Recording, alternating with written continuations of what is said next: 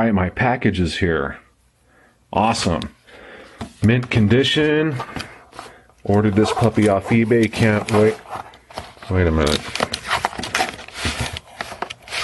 Wait a minute. What? What the hell? That's not mint condition. Wait a minute.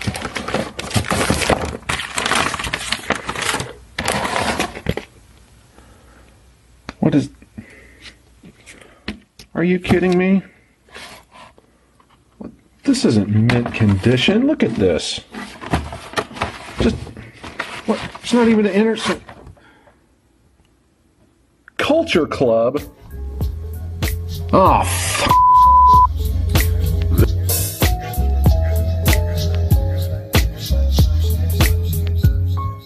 Lost in Vinyl, der Podcast für Vinylkultur und Plattenliebe.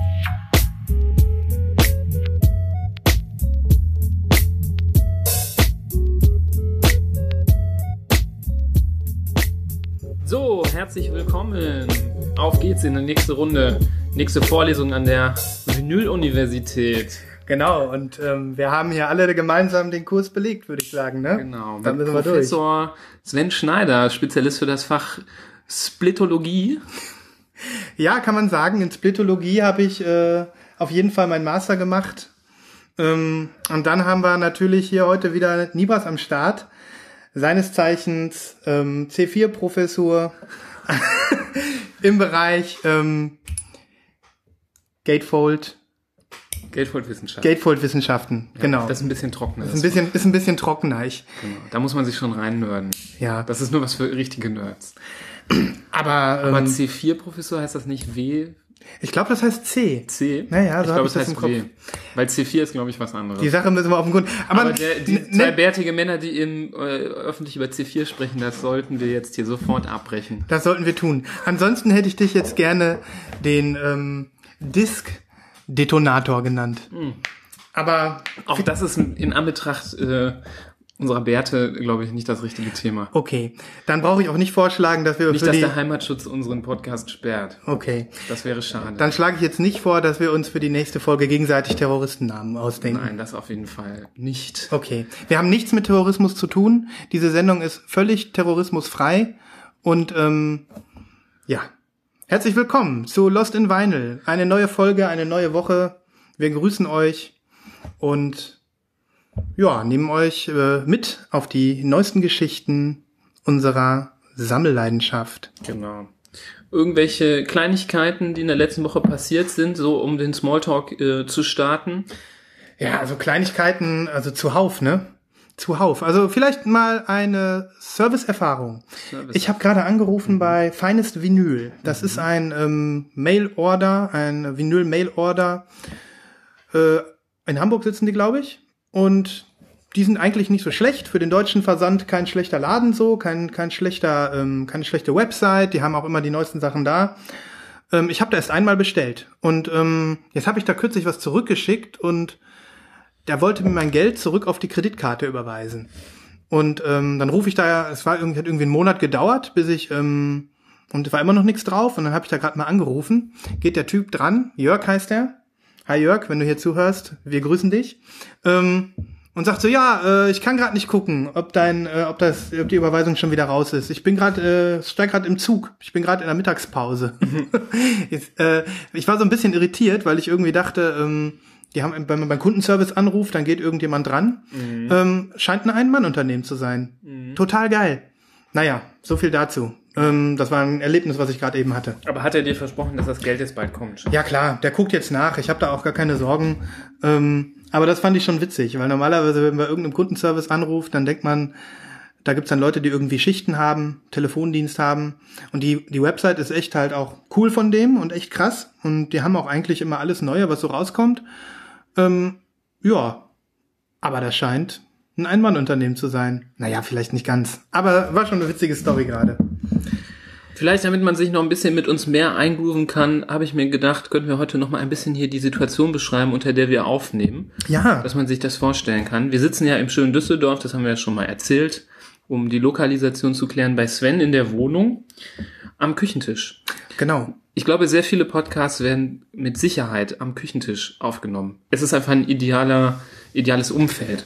Das stimmt. Und am, oder am Esstisch im Wohnzimmer, aber es ist wahrscheinlich immer ein Tisch, an dem auch gegessen wird. Und an dem man gut sitzen kann vor allem. Genau. Weil wir sprechen hier in ein, äh, gleichzeitig in ein Mikrofon und das muss die richtige Höhe haben. Bald haben wir zwei Mikrofone, momentan nur eins. Und deswegen eignet sich die Küche perfekt. Genau. Dann haben wir uns noch zwei Bayreuther Hell aufgeploppt, die wir jetzt zelebrieren, weil heute so gutes Wetter ist. Genau, die zischen wir Aber weg. es ist ja auch jetzt bei uns äh, Zeit der Aufnahme nach vier. Also kein Problem.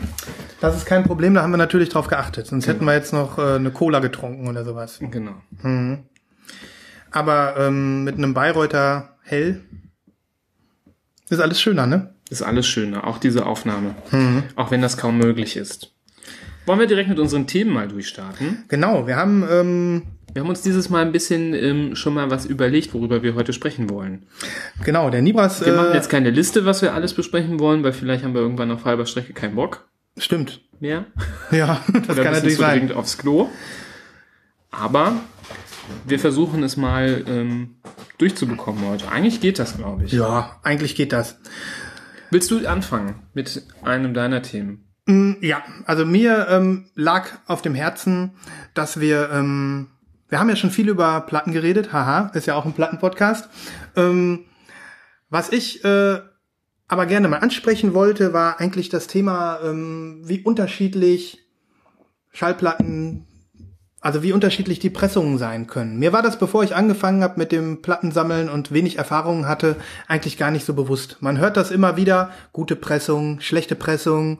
Ähm, man kriegt nach einer Zeit so ein bisschen die Unterschiede mit, also dass die Schallplatten schon auch, äh, na klar, die sind alle rund und die sind alle platt, aber ähm, es gibt kleine feine Unterschiede, wa- was die Optik angeht und was die Form angeht und ähm, da wollte ich eigentlich ein bisschen drüber sprechen, wenn du Bock hast, Niras. Klar. Das einfach so ein bisschen, ähm, ja, einfach mal rauszuhauen und ähm, Also was an der Haptik, Haptik wahrscheinlich, ne? Es Genau. geht ein bisschen um die Haptik, Es geht wenn man um die das in die Haptik. Hand nimmt, wie fühlt es sich an?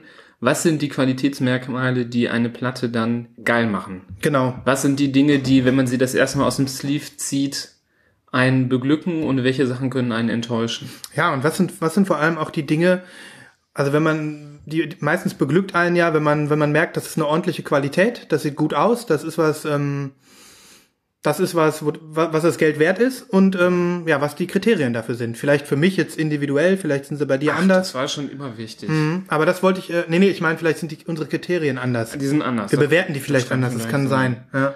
Ja, das, äh, wie, wie schon damals mein Vater immer beim Schuhkaufen sagte, so, das echtes Leder. Ja. So, das war so ein Qualitätsmerkmal. Da hat man den Schuh so in die Hand genommen und dran geschnüffelt und mal gebogen und wenn man dann gemerkt hat, echtes Leder war das ein Qualitätsmerkmal. Mhm. Und solche Sachen gibt's bei Platten auch. Absolut. Und ähm, ich fange jetzt einfach mal mit dem mit dem mit dem Rand der Platte an, habe ich mir gedacht. Also mit dem mit der Kante sozusagen.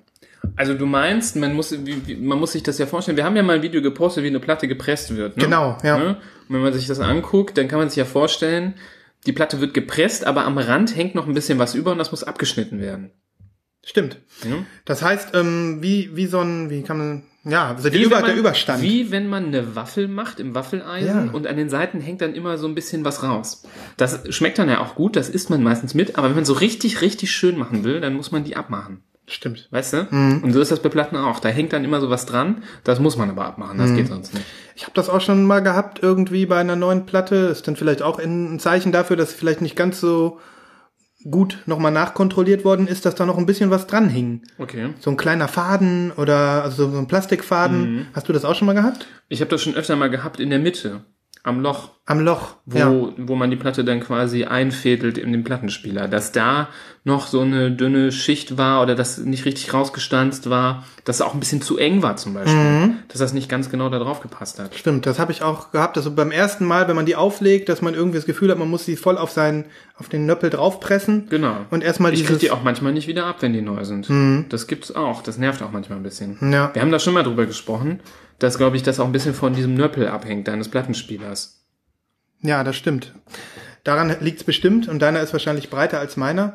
Aber, Aber, ich glaube, bei schlechten Pressungen ist der auch oft so unsauber, ist das Loch unsauber gestanzt und dann kann das manchmal sein, dass das nicht richtig drauf passt. Hm. Aber wir waren jetzt erst beim Rand. genau, wir waren erst beim Rand Und Was beim Rand äh, führt denn dazu, dass du denkst, oh, das ist eine gute Pressung?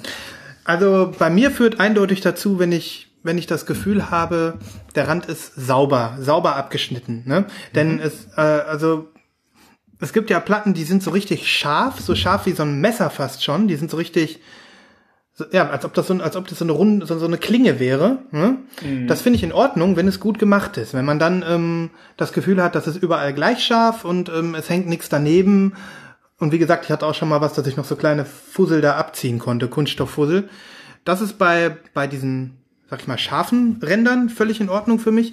Noch geiler finde ich es ehrlich gesagt, wenn man so einen richtigen geschnittenen Rand hat. Wenn es also gar nicht mehr, ähm, davon habe ich nicht viele Platten. Ich habe gerade mal eine mitgebracht, die hole ich gleich mal raus. Du Ähm, meinst, wenn die Platte quasi nicht äh, spitz zuläuft am Rand, sondern wenn die quasi wie eine richtige Kante hat. Genau, genau. Echt, das findest du geil? Das finde ich geil. Das wollte ich als, äh, als nicht, nicht so geiles Merkmal Echt? anführen. Ich habe so das, da habe ich das Gefühl, die Platte wäre noch mal so mit, ganz bewusst wäre das abgeschnitten worden und die haben sich da was bei gedacht und das ist irgendwie cool. Ich das denke mir. was ist das denn eigentlich? Also ich denke mal, das, das, das gehört sich nicht so.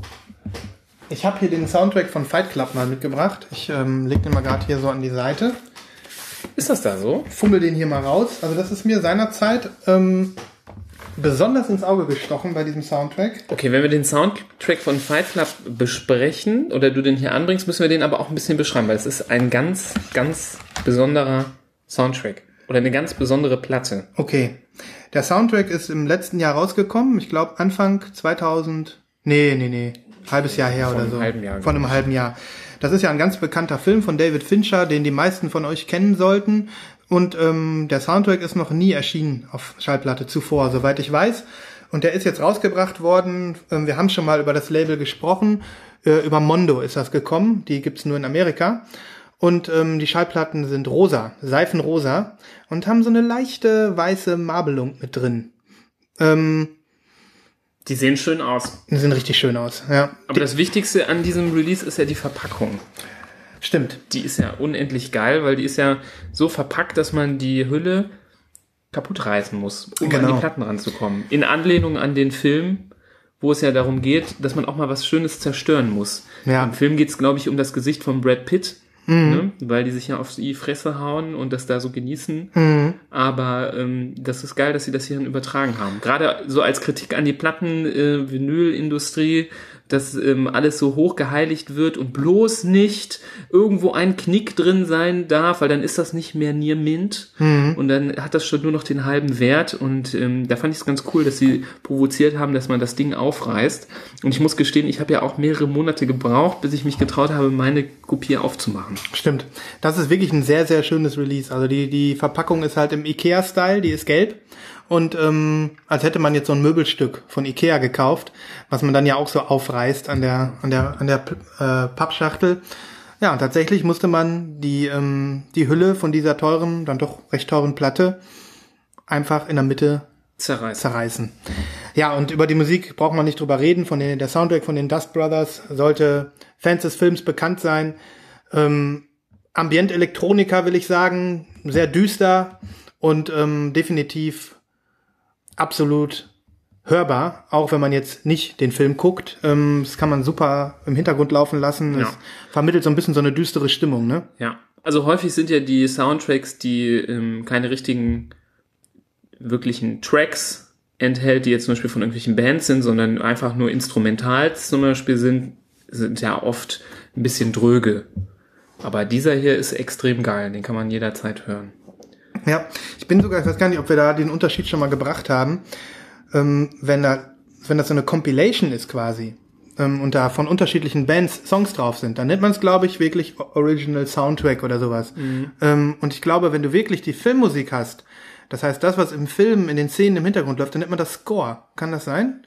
Oder ist das eine Unterscheidung, die ich nur so in meinem Kopf habe? Das kann sein, das müssten wir recherchieren, das weiß ich nicht. naja, also ich würde auf jeden Fall Es sagen, gibt ja auch Motion Picture Soundtrack, weiß nicht, das ist aber auch, glaube ich, nur, bedeutet nur für Film. Da müssen wir nochmal nachgucken, ob es da wirklich Unterschiede gibt. Na gut, also diese Fight Club äh, äh, Schallplatte ist wirklich sehr, sehr schön. Die ist auch noch an jetzt antiquarisch zu haben. Das heißt, auf Discogs oder so kann man die noch finden. Und ist wirklich ein echtes Sammlerschätzchen. Und ähm, wir werden natürlich auch einen Song davon mal auf unsere Playlist hauen, sodass ihr, wenn ihr gar nichts davon gehört habt, was ich mir eigentlich nicht vorstellen kann, bei den Dust Brothers mal reinhören könnt. Zurück zum Rand, oder? Ja, die hat diesen abgeflachten Rand und ich muss jetzt sagen, so wie du das jetzt anpreist und natürlich, wenn ich das an diesem sehr geilen Release sehe, ist das natürlich schon schön. Also es ist mir gleich ins Auge gesprungen, als ich die Platte zum ersten Mal äh, aus der Hülle gezogen habe. Das Da ist so ich, clean, ne? Genau, da habe ich gedacht, das ist toll. Also du merkst wirklich, es ist eine 180 Gramm Platte, Mhm. die sauber abgeschnitten ist, eine hohe Qualität.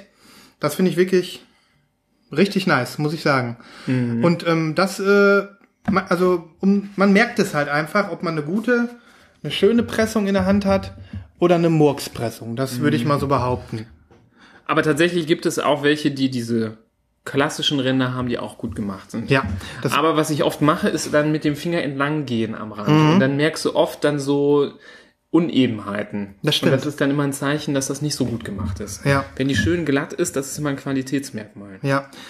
Und das ist wirklich, ähm, also ich hätte jetzt auch schöne Beispiele mitbringen können für diese für diese Schafe, für diese äh, äh, klingenartige äh, ähm, Endung, für die klingenartige Kante. Da habe ich echt, echt ein paar schöne Platten, wo ich teilweise auch denke, boah, die ist richtig scharf. Da schneidet man sich ja fast in die Finger, wenn man die in der Hand hat. Ähm, das finde ich halt auch sehr sehr schön. Aber auch da, man merkt es halt. Ich habe jetzt noch eine Platte mitgebracht, die das Gegenbeispiel ist. Ich ziehe die mal hier aus dem aus dem Stack. So, das ist das aktuelle, letzten Freitag rausgekommene Album der Band Slowdive. Ähm, das ist Showgaze, also im Prinzip so der Vorläufer der, der Dream Pop Bewegung, sagt man dazu. Das ist alternative Rockmusik, sehr sphärisch. Ähm, und Slowdive ist auch ein alter Bekannter im Showgaze-Zirkus. Die haben nämlich schon in den 90ern Musik gemacht und das letzte Album von denen liegt auch 22 Jahre zurück. Und die haben sich jetzt quasi wieder vereint und haben ein Album rausgebracht und äh, haben nicht einfach eine Reunion-Platte mittelmäßig, eine mittelmäßige Wiedervereinigungsplatte veröffentlicht, sondern haben wirklich ein Album aufgenommen, was äh, von der gesamten Kritik hochgelobt wird, was auch äh, bei Pitchfork Best New Music bekommen hat. Also ist wirklich hohe Qualität und das allein deswegen ist es schon ein cooles Comeback. Aber wer in den 90ern äh, Showgaze gehört hat oder äh, die Showgaze-Bewegung ein bisschen mitbekommen hat. Ich würde jetzt von mir nicht behaupten, dass ich immer schon dabei war, aber ich habe halt äh, früher viel Showgaze gehört ähm, und auch Slowdive gehört, habe mich sehr über dieses äh, Album gefreut und habe mich auch gefreut, dass ich ähm, noch die limitierte silberne Version abgekriegt habe im Laden. Es war gar nicht so schwer, ich glaube, die war eine ziemlich hohe Auflage. Aber als ich die Platte dann aus der Hülle genommen habe, hatte ich das klassische Beis Beispiel meiner Meinung nach für eine schlechte Pressung. Und ähm, ich mal. zieh die jetzt mal raus, Libras, und du kannst die mal beschreiben. Und vielleicht auf die Spur kommen, warum du, also wie du die findest. Also, ich habe sie jetzt in den Händen. Es ist eine wirklich äh, silberne Platte, sieht aus wie so ein Silbermetallic von einem PKW, so ein Autolack, so sieht das aus. Und ja, es ist kein 180, oder? 180 Gramm? Ich glaube, es ist 140. 140 Gramm, da kommen wir gleich noch zu. Ne? Das Ja. nehmen wir jetzt gerade ein bisschen vorweg, das erklären wir gleich noch. Ja, sagen wir mal so, die Farbe ist jetzt nicht so super interessant. Okay, das ist halt jetzt so die Wahl. Dann kommt dazu, dass der innere Sticker nicht besonders spannend ist, der ist einfach nur schwarz. Dann ist er hier teilweise auch so ein bisschen abgesprungen, ne? In der Mitte. Gut, wir haben über den Rand geredet, der ist hier scharf, so wie wir das mal besprochen hatten. Und wenn ich mit dem Finger jetzt da lang gehe, ja, da gibt's so ein paar Unebenheiten. Das Genau. ist so eine Zacke. Ja, und das war eine von diesen Schallplatten, wo auch so ein Fussel dran hing, die ich, ähm, die ich aufgemacht habe und wo ich gedacht habe, bäh, da muss ich jetzt erstmal noch so ein Stück abgeschnittenen Rest abreißen. Jetzt kommt aber echt das, was mich am allermeisten entsetzt. Diese Platte sieht aus, als hättest du dir eben den Bart rasiert und deine Barthaare wären auf die Platte gefallen. Ja, Und ich wollte jetzt eigentlich gerade so ein bisschen ähm, reflexartig pusten, um diese Dinger wegzupusten, aber dann fällt mir auf, dass diese ja, haarähnlichen Dinge in die Platte reingepresst sind. genau, da ist irgendein Dreck drin. Komisch. Und auf dem näheren Blick sieht das echt doof aus. Und als ich das, mir das aufgefallen ist, da habe ich erst Angst gehabt, dass die Platte Soundprobleme hat deswegen. So sieht das auch aus, ne? Das sieht aus, als ob das ähm, so Klicks und Bumps machen würde beim Abspielen. Ja, macht es komischerweise nicht. Also ich habe ähm, Die nicht sind wahrscheinlich tief genug drin im Vinyl, dass die keine Geräusche machen, diese Ja, Fussel. also ich habe nichts rausgehört, aber ich finde, man sieht dieser Schallplatte an, dass die irgendwie billig ist. Findest du nicht auch? Ja. Ja. Im Gegensatz zu der anderen Platte, die wir da eben ausgepackt haben, wo du denkst, hochwertiger geht's nicht. Also wirklich sauberste Arbeit. Auch das hier finde ich richtig blöd. Ich beschreibe das jetzt nochmal. In der Mitte, wo das Loch ist, da löst sich zum einen der Sticker. Und dann hat man das Gefühl, dass hier auch das Vinyl irgendwie gesprungen ist. Ah nee, guck mal, das ist doch das, was ich meinte. Ja. Hier ist quasi noch Plastik dran, was nicht abgeschnitten worden ist. Ja, das sind so Merkmale, finde ich. Ähm, Kacke. ja. Das ist so ein bisschen, es geht ja um die Musik, aber wenn man das dann kauft und so auspackt, das, das trübt ein bisschen die Freude. Ja, und ich finde auch, ähm, das sehen wir jetzt wahrscheinlich so, ähm, nicht alle Plattensammler werden das so sehen. Es geht natürlich hauptsächlich um die, nee, gar nicht mal. Man, es geht, natürlich geht es in erster Linie um die Musik. Ich habe Bock auf die Musik, aber die könnte ich auch, äh, schwupps die mal wieder rein, die Platte da, die könnte ich auch streamen. Natürlich muss da gute Musik drauf sein, sonst würde ich die Platte nicht abspielen. Aber jede Platte, die ich mir kaufe, ähm, ist für mich nochmal so eine, ähm, so eine äh, Erhöhung der Musik, so eine, ähm, ich feiere das besonders ab und ich möchte, dass die Platte dann schön ist. Die muss gut sein. Die soll, die, ich, die, die ist nicht nur ein Nutzobjekt. Die ist auch ein Nutzobjekt, aber nicht nur. Und es ist jetzt nicht so, dass ich mich über das äh, Slowdive-Album nicht freuen würde, so wie es ist. Ähm, sie sieht immer noch sehr, sehr cool aus. Ähm, dennoch, meiner Meinung nach, haben die gefailt. Ja. Haben ich finde das gefällt. auch absolut gerechtfertigt, weil man geht ja hin und gibt Geld für etwas aus in physischer Form, was man gar nicht theoretisch braucht, in Anführungsstrichen, weil man hat es zum Beispiel Genau. in seinem Streamingdienst drin, man kann es jederzeit jeder, an jedem Ort anhören in guter Qualität. Und wenn dann dieses physische Medium, wofür man dann, sagen wir mal, sein Gespartes ausgegeben hat, dann irgendwie lieblos gemacht ist und von schlechter Qualität, oder sagen wir mal, die ist ja jetzt nicht komplett scheiße, aber da ist ja irgendwie an ein paar Ecken geschludert worden. Und das nervt dann einfach. Das nervt. Das ja. kann ich absolut nachvollziehen. Und da kommen, kommen wir, können wir ja auch schon zum nächsten Punkt kommen. Das Gewicht der Platte. Ja. Das ist ja großes Thema und wird ja auch von vielen ausgeschlachtet, um auch Fake-Qualität zu verkaufen, auch wenn die Sache gar nicht so ähm, qualitativ hochwertig ist. Man muss sich das ja so vorstellen, wenn man eine Platte presst, muss man eine gewisse Menge von diesem Vinyl, diesem weichen Zeug, bevor man es presst, dann in die Presse legen. Man kann sich ja auch vorstellen, man könnte auch ein bisschen weniger nehmen und die Platte ist sehr dünn oder man richtig viel und dann hat man so ein richtiges Brett. Ja, das Teil, was man in die Mitte reinlegt, das habe ich jetzt schon ein paar Mal gehört, das nennt man Biscuit. Das haben wir auch schon mal Haben wir schon mal gesagt, ja. genau. Mhm. Das ist in unserem Nerd-Glossar, glaube ich, schon mal aufgenommen. Ist das schon worden. drin? Ein Biscuit. Genau. Der, also der Biscuit hat halt immer ein bestimmtes Gewicht. So wie beim Backen nimmt man auch eine gewisse Menge an Zutaten. Genau. Und ähm, es ist ein bisschen wie ein Pizzateig. Ne? ja, Wobei das mit der Qualität bei der Platte doch anders ist. Aber so zum Vergleich, es gibt ja auch italienische Pizza mit sehr dünnem Boden. Und dann gibt es so schön American Pizza mit so einem richtig dicken Boden. Und Genau. so gibt es auch bei Platten ganz dünne Platten und ganz dicke Platten. Nur dass da die Qualität ganz klar geregelt ist. das stimmt. Siehst du doch auch so. Ja, das ist so. Die, die, die schwere Platte, die, die Pan Pizza, die American Pizza sozusagen, die hat den besseren Ruf. Warum auch immer. Zumindest meint die Industrie uns äh, vorgaukeln zu wollen, dass 180 Gramm, das ist ja das schwerere Gewicht, dass das ähm, die Platte ist, die sich besser anhört. Ja. Ich denke mal, dass die einem dann verkaufen wollen, dass dann von der Theorie her die Rillen tiefer sind und dann da mehr Detail mit einfließen kann. Was natürlich totaler Quatsch ist. Was Quatsch ist. weil die Rillen sind wirklich ein paar mh, halbe Millimeter tief und ähm, da ist es egal, ob man 140 Gramm hat, 120 oder 180. Ja, ich glaube, dass das wirklich Quatsch ist und dann nur so ein Marketing-Gag ist, dass das mit der Soundqualität was zu tun hat. Nicht aber mit der, mit dem Gefühl, mit der Haptik. Genau. Wenn man das Ding auspackt. Weil es ist tatsächlich so, holt man so eine 140 Gramm Platte raus und ich glaube, es gibt auch noch leichtere, oder? Ich glaube 120 gibt's auch noch. 120 gibt's auch noch. Das ist so dann so der richtige Abschaum. Die wabbelt schon so in der Hand, wenn du die rausholst. Genau, die wabbelt, die biegt sich schon so rüber. Da hat man schon Angst, dass sie irgendwie kaputt geht, nur wenn man sie rausholt. Das ist ganz furchtbar. Also mit solchen Platten, da kriege ich immer ein Graus, wenn ich die raushole. Außer ich weiß, das ist jetzt hier ein äh, älteres Modell. Ich glaube, ganz früher mal in den 60er, 50er, 60er Jahren wurde alles eher dünner gepresst. Aber wenn das jetzt so ein neuer Release ist und der ist nur auf 140 Gramm und der wabbelt, wenn man den rausholt, dann denke ich immer so, mein Gott, die 40 Gramm, das kann, so viel Geld kann man doch damit nicht sparen, dass es das wert ist, dass man das auf so ein Leichtgewicht presst. Ja. Man muss sich das ja so vorstellen, wenn die richtig schwer ist, also ab 180 Gramm, dann ist sie ja ein richtiges, schönes Brett. Also dann kann man die vielleicht, wenn man selber ähm, so töricht ist und sie biegt, etwas verformen, aber so nur durch das alleinige Halten kann man die nicht biegen oder biegt die sich nicht. Ja.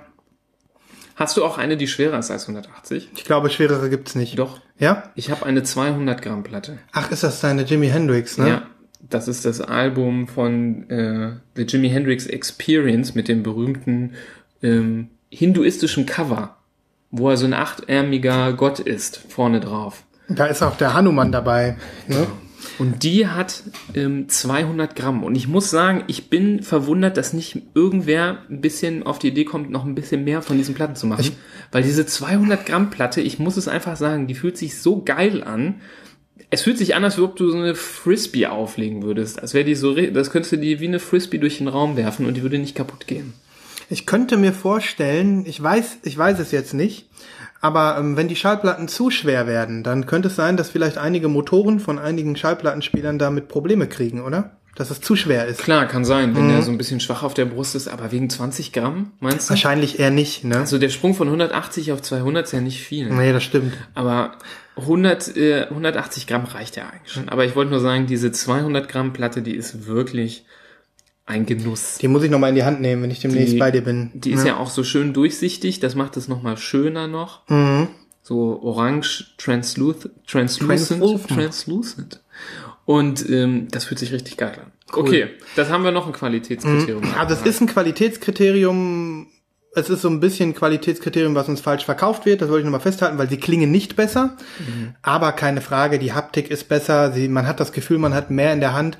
Und genau das ist ja auch das, worüber alle, die mit dem Platten, oder viele, die mit dem Plattensammeln anfangen, sich dran ergötzen. Ne? Du hast was in der Hand. Und ich finde es halt ein bisschen cheesy, dass die Industrie da so aufspringt und sagt, hier hast du was in der Hand. ja immer der Ne? Spruch 180 Gramm Heavyweight Vinyl. Da denke ich mir dann so, Heavyweight. verarscht einen anderen. Ne? Allein schon der Begriff Heavyweight, nur weil es irgendwie 40 oder 20 Gramm schwerer ist als die regulären Versionen, Genau. ist schon so ein bisschen übertrieben. Das stimmt.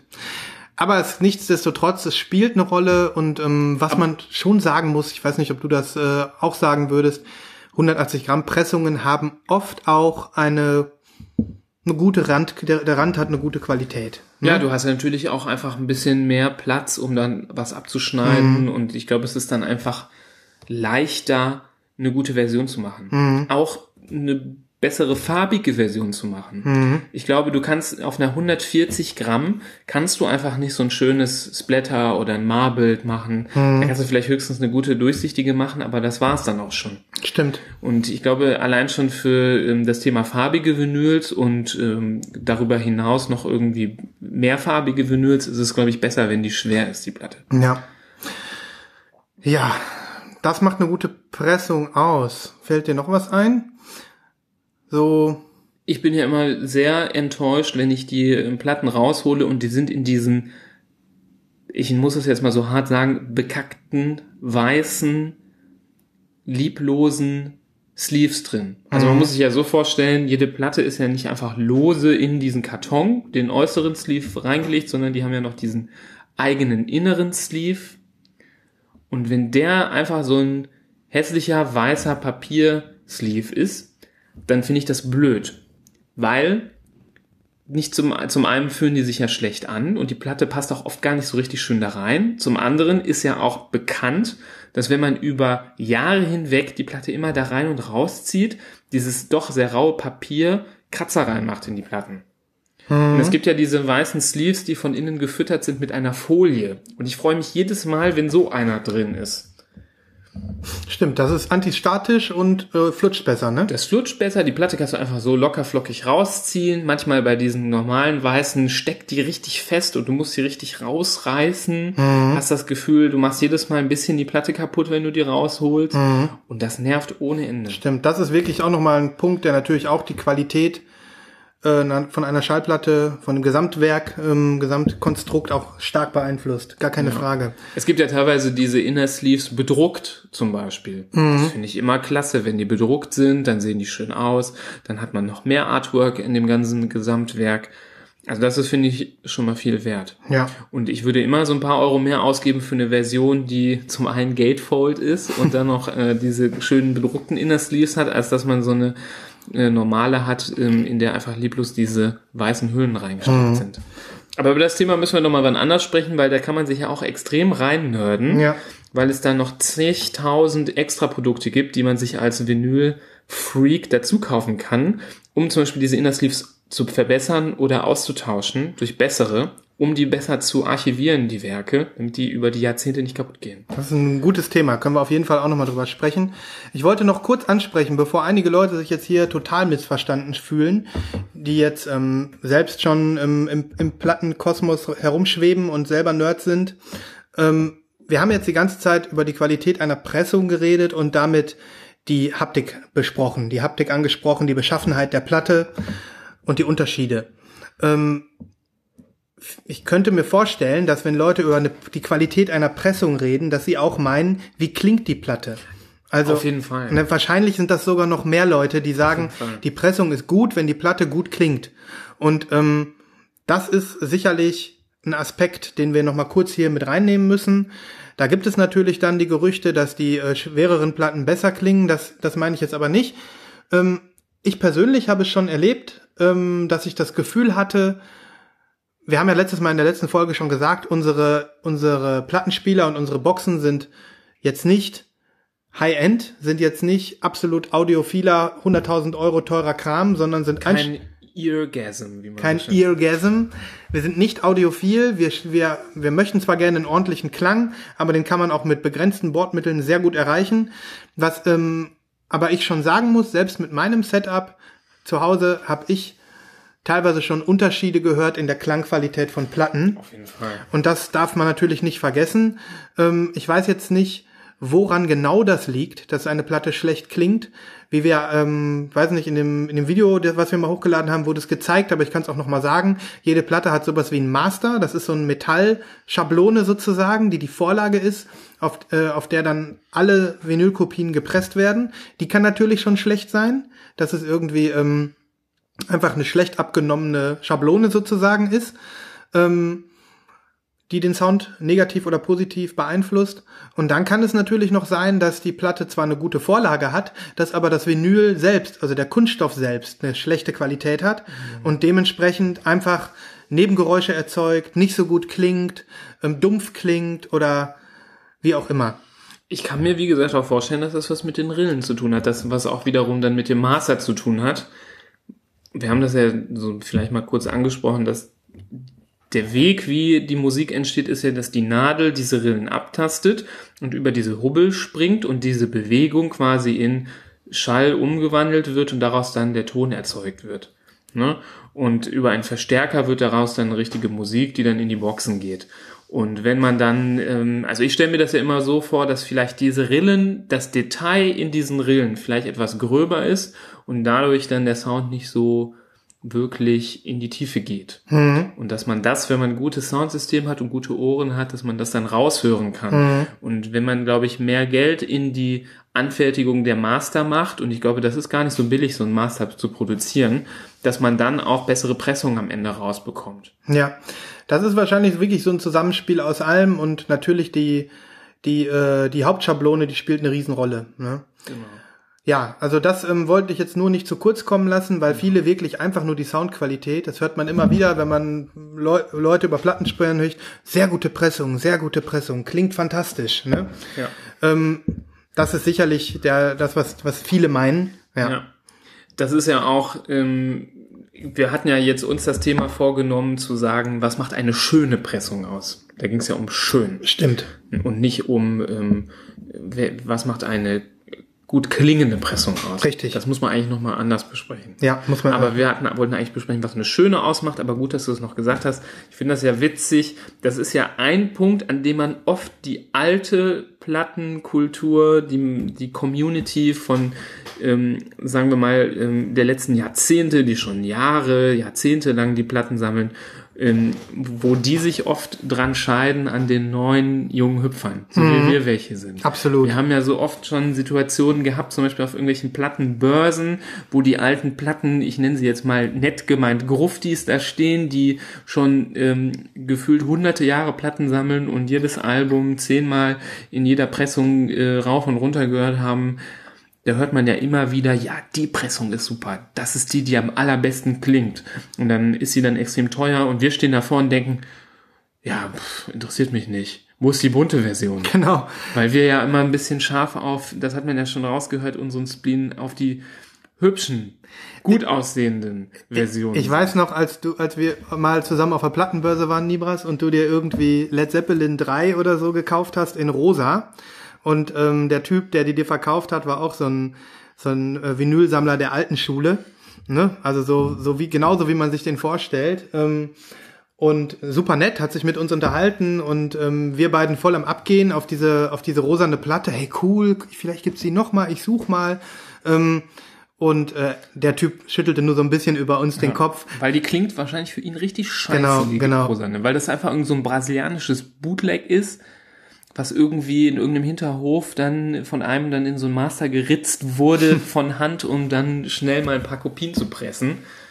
Ja, aber das ist immer sehr witzig. Das stimmt. Und er meinte dann nur so, da erinnere ich mich noch dran, ja, ja, damit kann man euch junge Leute kriegen, meinte er. Da steht ihr drauf. Ja. Und wir dann so, ja, da stehen wir drauf. Und dann kam er so ein bisschen ins Gespräch und dann hat er so erzählt, er ist Plattenhändler, er hat tausende von Platten.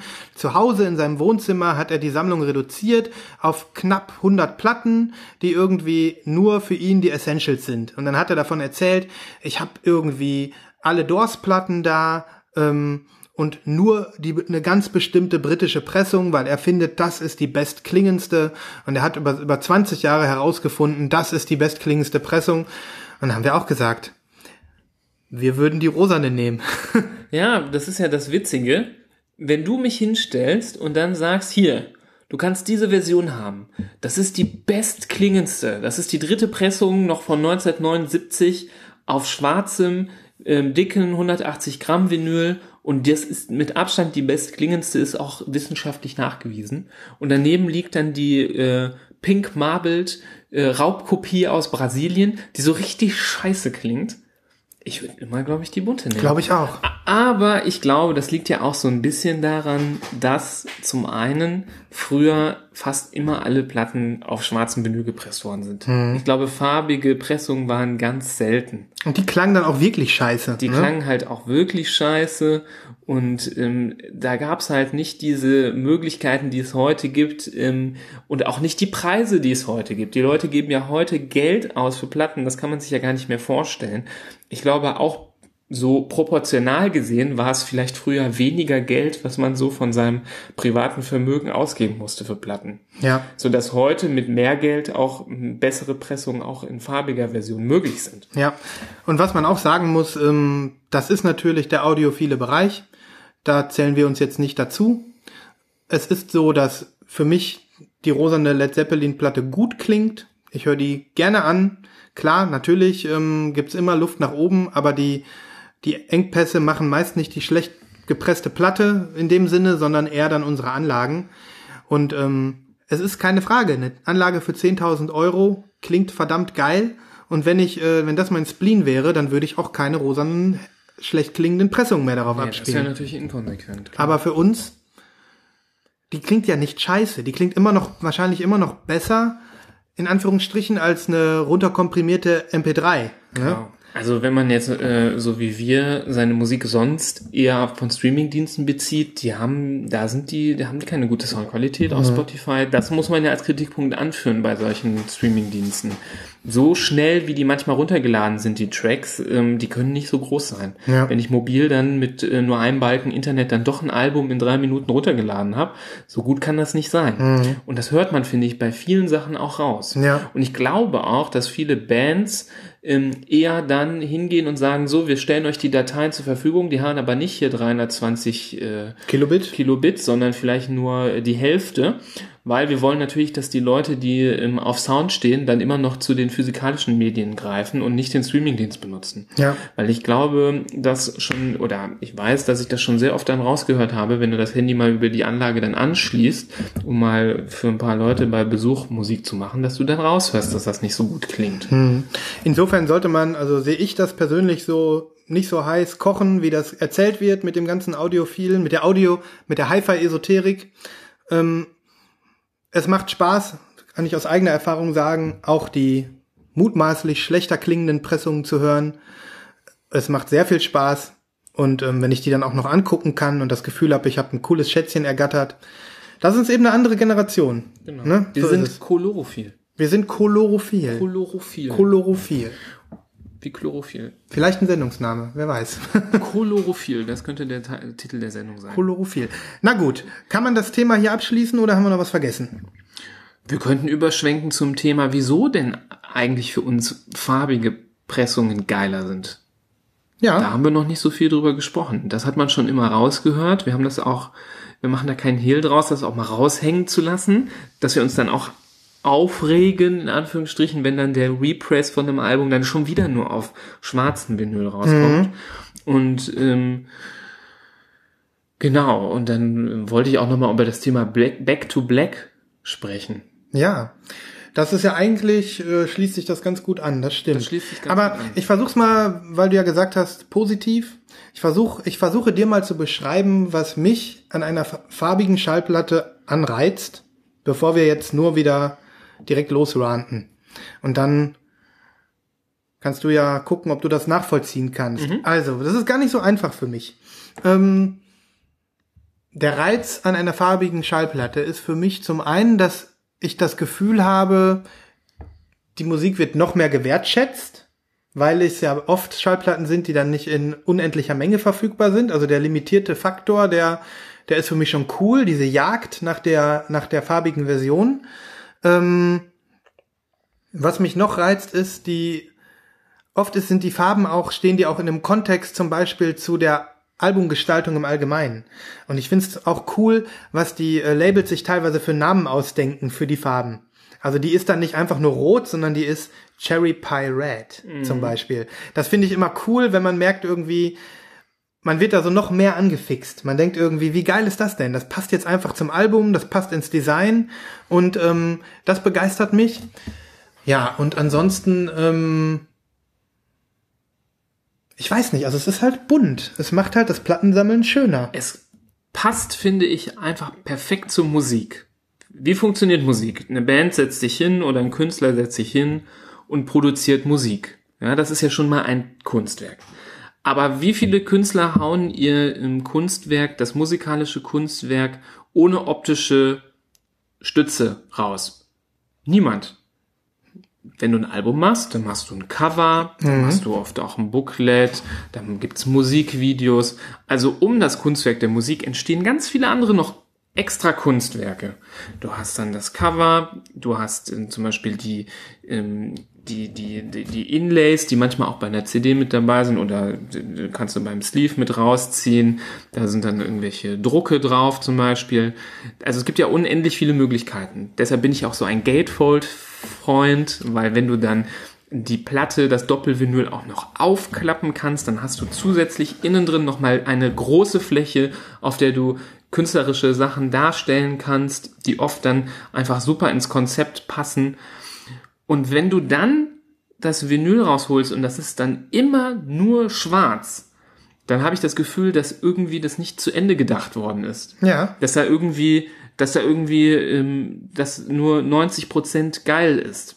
Weil natürlich gibt es bestimmt viele Releases und ich habe auch ein paar, wo ich immer denke, eine farbige würde hier gar nicht so richtig passen. Kennst du das vielleicht? Einige Platten müssen schwarz sein. Die müssen äh, schwarz sein. Und ähm, ich habe noch letztens dabei äh, bei einer Platte darüber nachgedacht, eine meiner Lieblingsplatten kennst du natürlich, Daft Punk, Discovery, das äh, zweite Studioalbum von Daft Punk, was einfach von außen eine schwarze, ähm, schwarze Hülle hat, wo Daft Punk draufsteht, von innen ist so ein Schwarz-Weiß-Bild von denen. Und wenn du da jetzt so eine gelbe Platte rausziehen würdest, das wäre wär total scheiße Sähe aus. scheiße aus. Also da passt es schon zum Gesamtkunstwerk, dass die Platte schwarz ist. Da hast du recht. Und ähm, ich finde generell, wenn draußen der Sleeve zum Beispiel dunkel gehalten ist, dann passt es oft gut. Aber es gibt auch andere Kombinationen, die dazu führen, dass der Inhalt am besten eigentlich auf eine schwarze gepresst wird. Aber bei so vielen anderen, da hast du draußen knallige Farben, dann hast du eine Explosion von einem Kunstwerk draußen ähm, und dann ziehst du die Platte raus und die ist einfach nur schwarz. Ja, und dann denke ich, wieso? Wieso? Es gibt so viele Farben da draußen. Du könntest den Biscuit in so vielen verschiedenen Farben nehmen. Du musst ja jetzt keine Splatter machen, du musst keine ähm, Marbled Vinyl machen, die muss nicht Tricolor sein, aber nimm doch einfach irgendwie eine Farbe, die zum Cover passt. Ja, Und da habe ich immer das Gefühl, dass da so ein Bruch im Kunstwerk ist. das stimmt. Und das ist, das ist ja auch ein riesen Alleinstellungsmerkmal von Schallplatten. Natürlich, CDs, die konnten auch eine bedruckte Oberfläche haben, die war äh, oder ist teilweise auch im, im, im Format des Albums irgendwie bedruckt. Ähm, aber äh, das ist was ganz anderes als eine, eine farbige, komplett farbiges Stück Plastik. Ne? Ja. Ähm, aber bevor wir da jetzt drüber wegkommen ähm, und wir das Thema natürlich jetzt nicht abreißen, hau doch mal einen Song von Discovery auf die Playlist. Ja, auf jeden Fall. Nimm, mal, nimm doch mal Around the World, oder? ist das da drauf? nicht auf diesem Album. Nein! Das Nein! ist auf dem Album Homework. Ach Gott! Das ist das Album von 1997. Ich bin hier jetzt leider sehr Experte in dem Such Thema. mal, such doch mal einen Song aus. Also natürlich äh, suche ich, äh, ich suche einen Bekannten aus. Ne? Jeder kennt One More Time oder Aerodynamic. Das waren so die Single-Auskopplungen. Und ähm, ich hau noch einen rein, den vielleicht der nicht äh, klassische Daft Punk-Fan noch nicht kennt, der eine absolute Bereicherung sein Okay, Überra Überraschungssong von Nibras auf unserer Playlist. Ähm, Über das Album sprechen wir nämlich nochmal, müssen wir nochmal sprechen, weil das war mein erstes Album, okay, darüber, was ich gekauft habe. Natürlich damals nicht auf Platte, sondern auf CD. Da müssen wir aber nochmal drüber darüber sprechen wir noch. Aber äh, haltet euch fest, Überraschungs-Daft Punk-Song auf unserer Playlist. Roter Alarm. Okay, ähm, zurück zum äh, zur Farbe. Ähm, ja, das ist ich, es, ist, es ist schwer zu beschreiben. Es ist sicherlich die künstliche Verknappung. Es ist das Gesamtkunstwerk, wie du angesprochen hast, was erst mit einer farbigen Platte wirklich zu Ende gedacht ist. Ähm, ja, es Es gibt ja interessanterweise nie eine Platte, die regulär farbig rauskommt mit einer limitierten schwarzen Edition. Limitierte schwarze Edition Hast, nicht. ist das mal aufgefallen? Das Das, ist- gibt es, das hat, habe ich noch nie gesehen. Das hat es bestimmt mal gegeben und wir haben es nicht mitbekommen. Aber sagen wir mal so im Mainstream und den Ebenen, in denen wir uns bewegen, und das ist schon, sagen wir mal, in vielen Bereichen schon tief, habe ich das noch nicht einmal mitbekommen. Nee, dass die schwarze limitiert ist. Obwohl, ich meine, klar, wenn man es jetzt das wäre schon so ein bisschen ein Mindfuck. Irgendwie schon, ne? Weil dann würdest du schon da stehen und dann wird das, ich, also wenn ich glaube ich eine Platte mal pressen würde und hier eine, ein Plattenlabel hätte, würde ich das glaube ich mal aus Spaß machen. Einfach mal um zu sehen, die Leute so ein bisschen zu, äh, zu konfrontieren mit so zwei Gegensätzen. Dem Drang, unbedingt die limitierte zu haben, weil die ist seltener und dann ist äh, der, die Begierde größer, gegenüber dem Drang, zum Beispiel die schönere zu haben. Und da musst du dich entscheiden, nehme ich die schöne oder nehme ich die seltene. Ne? Ja, das ist- stimmt. Und natürlich wirst du ein paar befriedigen, die sowieso immer die schwarze nehmen, die sich dann richtig geil fühlen, wenn die die limitierte schwarze haben. Das wäre so alles upside down. Das wäre irgendwie Mhm. mal ganz witzig. Also was ich zum Beispiel, wenn ich so drüber nachdenke, dass äh, das letzte Frank Ocean Album Blonde, das hat ja überhaupt keine Vinyl-Veröffentlichung gehabt, keine offizielle, bis vor kurzem.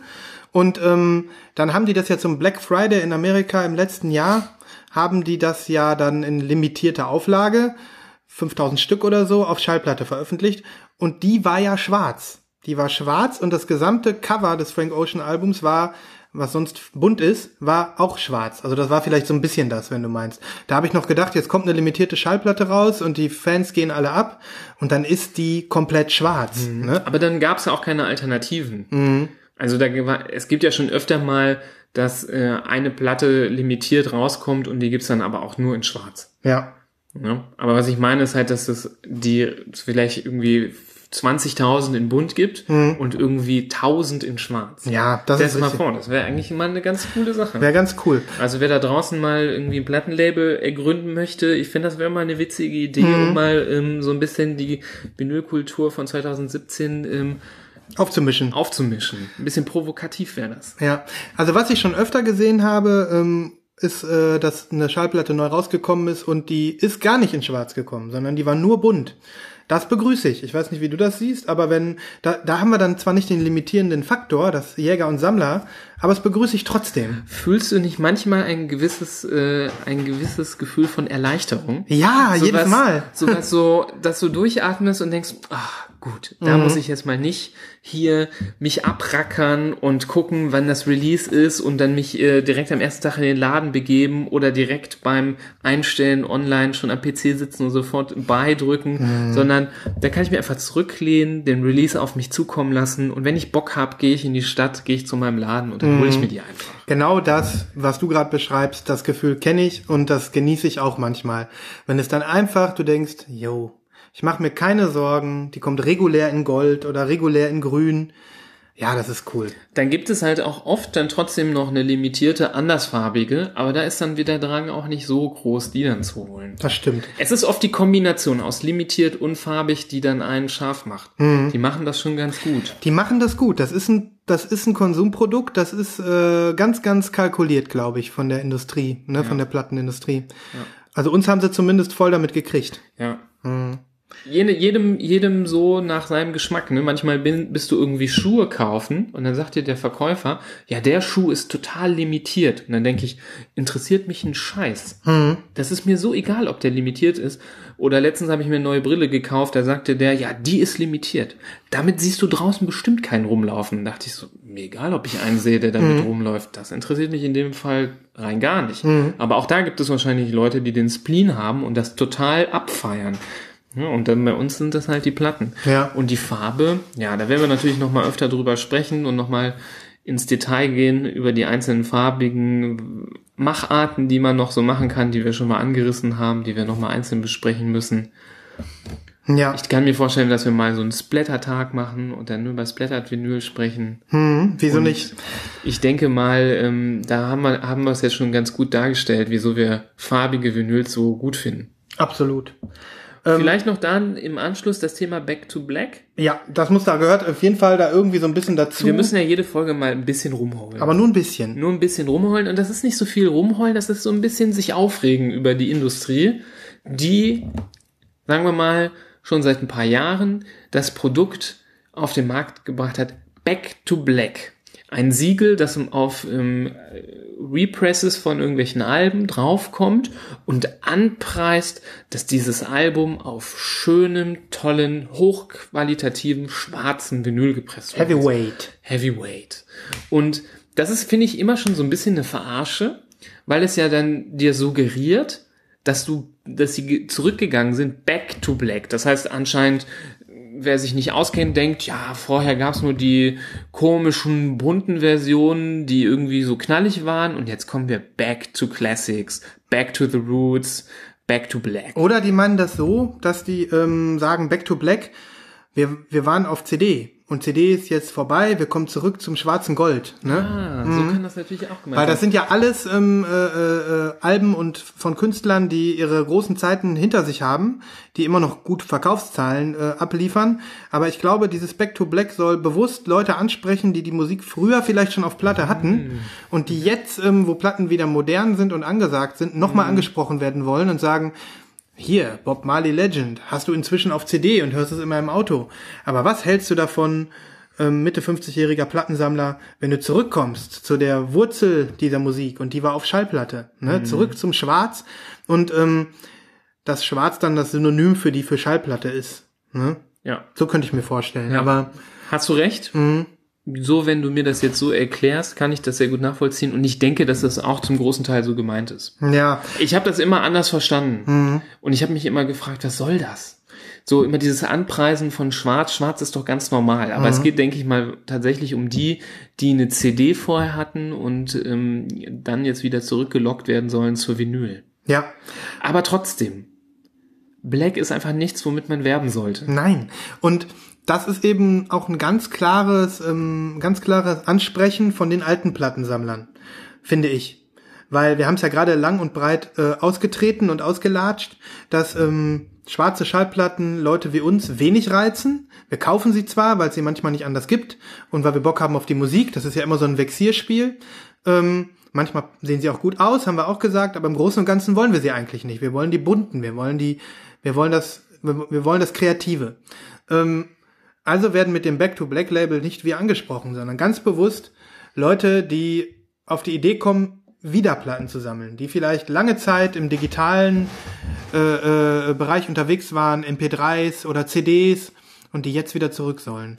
Und das finde ich, jetzt kommt nämlich das, äh, das, was ich finde, ich weiß nicht, ob das inzwischen noch so ein Problem ist, aber Viele Leute haben sich über diese Back-to-Black-Geschichte immer aufgeregt, weil ähm, als der Plattenboom wieder anfing, vor, ich will es jetzt nicht unbedingt festlegen, ob es jetzt drei oder vier Jahre waren ähm, oder fünf, ähm, da ist sofort sind die großen Labels sind aufgesprungen, haben gesagt, hey, wir können mit Platten wieder Geld machen. Das war zu einer Zeit, als ähm, CD-Verkäufe schon merklich im Rückgang waren. Haben gesagt, wir können mit Platten wieder Geld machen, also nehmen wir unsere guten alten Alben, für die wir die Lizenzen haben und äh, lassen wieder Platten pressen und schreiben dann noch Back to Black drauf, damit die ganzen Leute, die uns die Musik schon mal abgekauft haben, 1960, dann 1990 als CD und jetzt sollen sie wieder als Platte kaufen.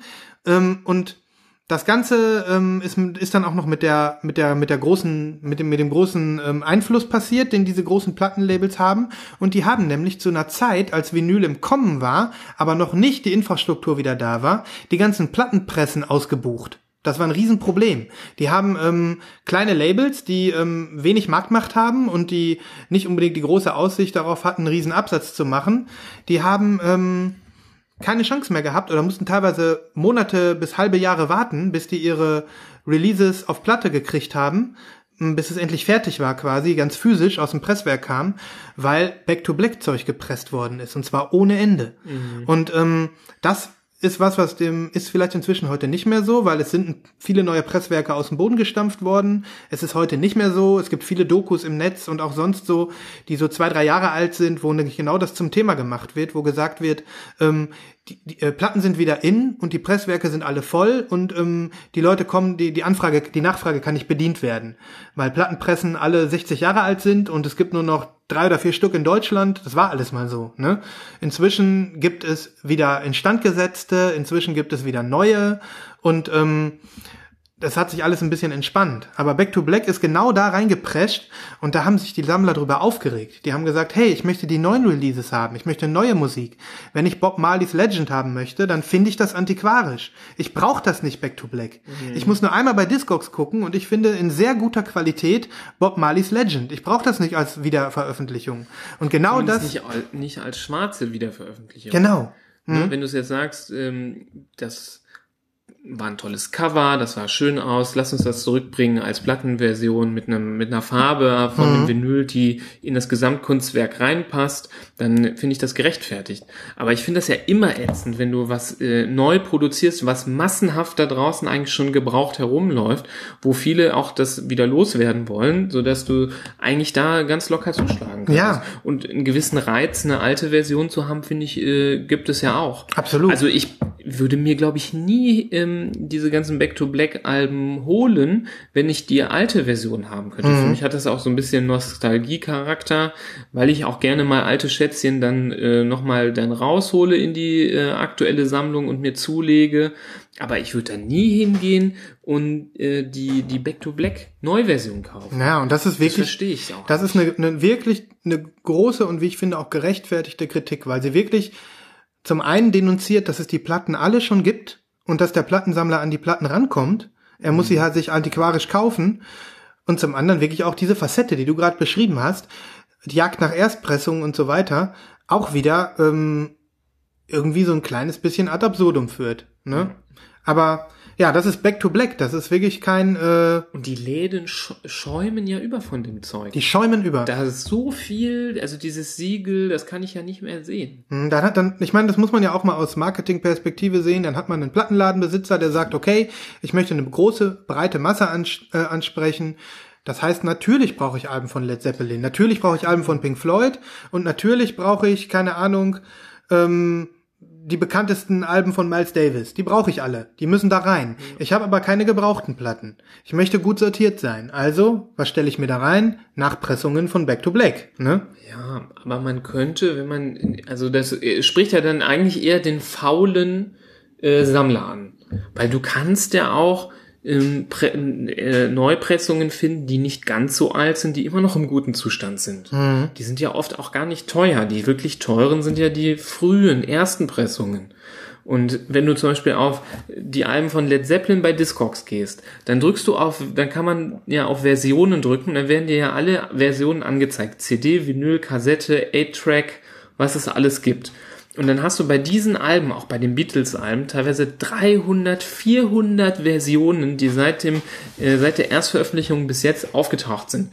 Und dann fragst du dich wirklich, brauchen wir jetzt noch mal die zehnte schwarze Repress? Die brauchen wir nicht. Braucht keine Sau. Ja. Das ganze Internet ist voll mit dem, mit dem alten Zeug, was man da für gute Preise bekommen kann, wenn man jetzt nicht Wert legt, dass man unbedingt die erste Pressung haben muss.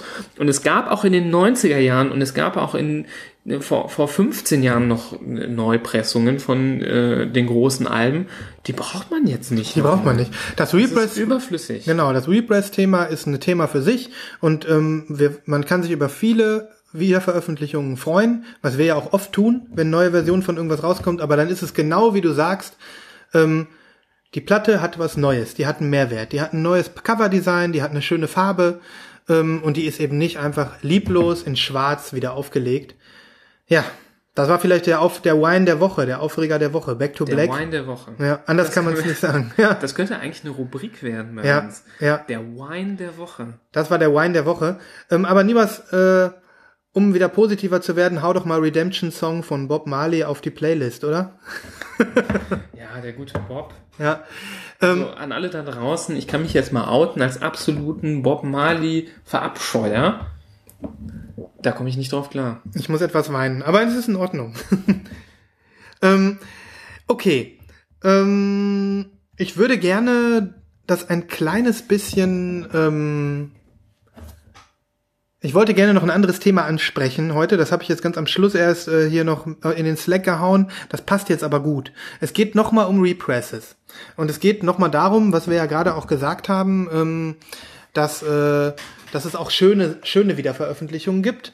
Ähm, ich wollte dich fragen, Nibras, wie stehst du denn da grundsätzlich dazu? Also gehen wir jetzt mal davon aus, ähm, die Musik, äh, die Musik, äh, also nicht die Musik, sondern die, die Platte ist nicht Back to Black und verabscheuungswürdig, sondern ist ein tolles Release. Wie stehst du dazu, dir Musik, die du früher als Jugendlicher dir schon gekauft hast auf CD, die äh, ein Teil deiner musikalischen Sozialisation ist, die du aber heute auch locker äh, in Spotify hören könntest. Wie stehst du dazu, dir das nochmal zu kaufen? Ja, das lieb, ich liebe das. Das ist so mein Hauptding eigentlich. Ich kaufe mir auch viel neue Musik, aber ich bin immer auf der Jagd nach den guten alten Alben, die ich früher gehört habe, die ich, äh, die ich vergöttere, in einer neuen schönen Version.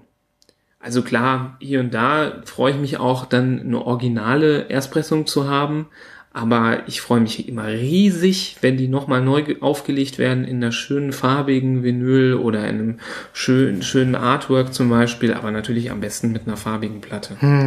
Finde ich richtig geil. Ist eigentlich so mein Lieblingsding. Das ist dein Hauptding, ne? Also das ist eigentlich mein Hauptding. Ich kaufe auch oft neue Musik, dann auch auf schwarzer Platte, weil ich einfach nur die Musik haben möchte.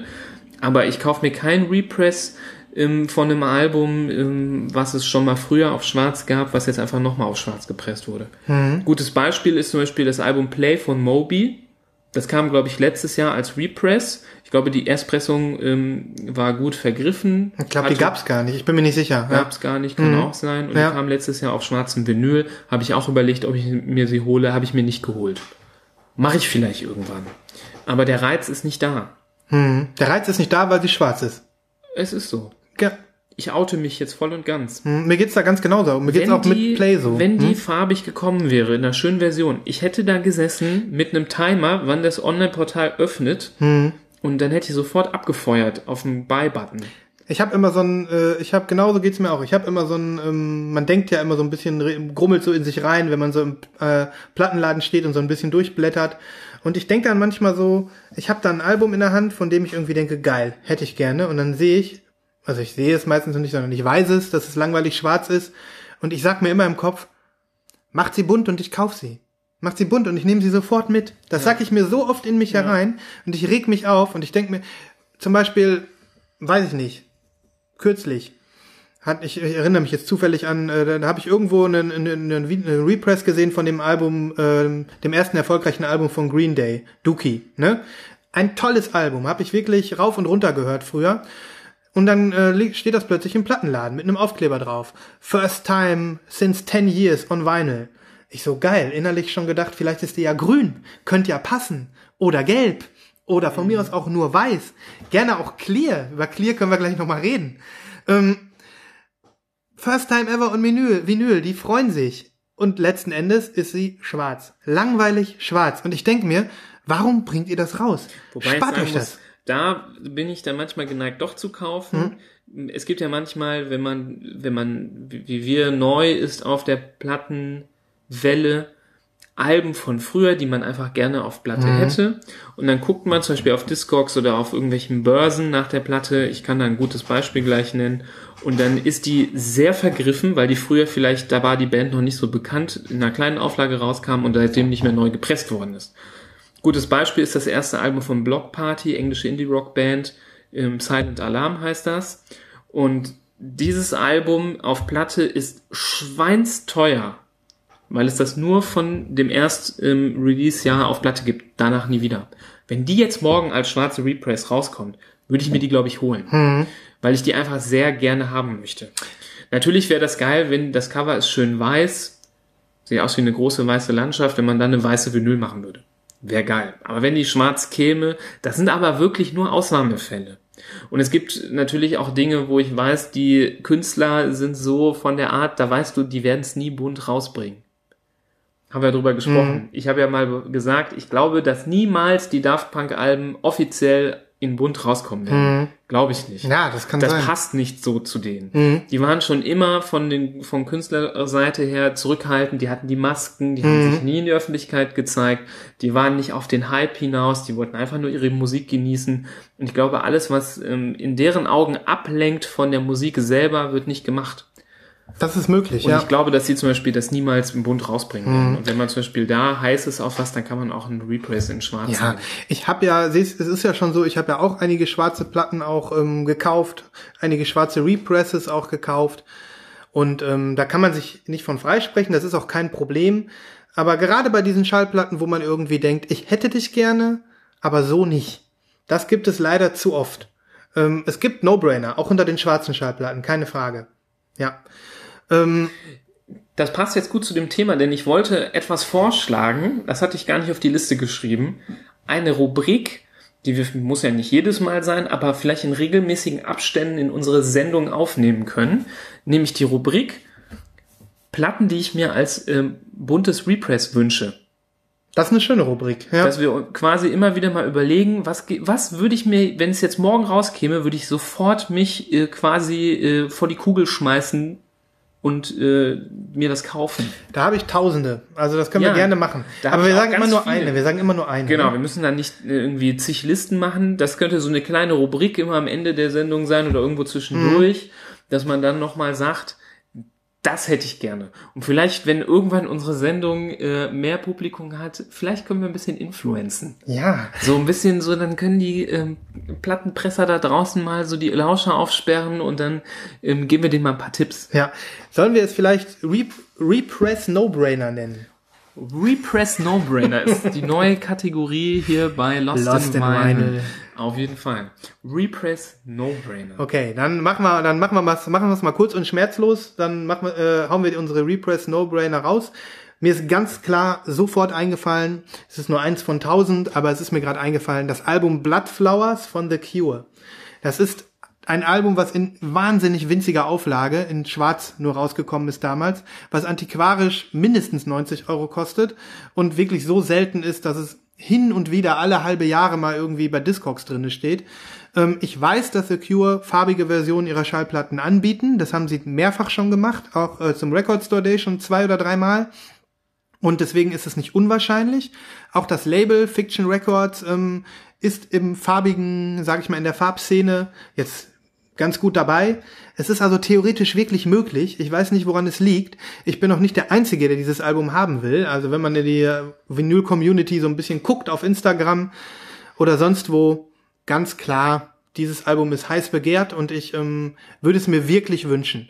Und ähm, ich überlege gerade die ganze Zeit, welchen Song wir auf die Playlist hauen von Bloodflowers, weil das meiner Meinung nach das das Album perfekt ist und auch nur im Gesamtkontext gesehen werden kann.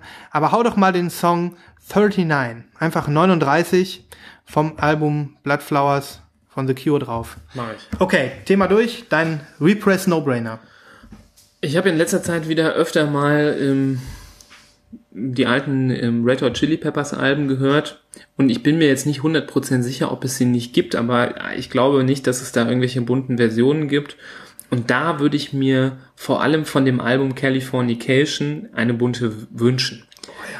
Das Cover ist ja besonders geil. Ich weiß nicht, ob du das vor Augen hast. Ja, klar. Ähm, da ist dieser Swimmingpool drauf, wo ähm, ich glaube, es sind Flammen. Flammen da sind sind da drin. Flammen drin, die so ähm, rot, aber vor allem sehr orange sind. Mhm. Und ähm, im Hintergrund ist so blaues Meer. Mhm. Ich glaube, dieser Pool ist da so in Strandnähe. Und da könnte man so geile Versionen machen. Ich sehe zum Beispiel die blau-orange Split-Vinyl.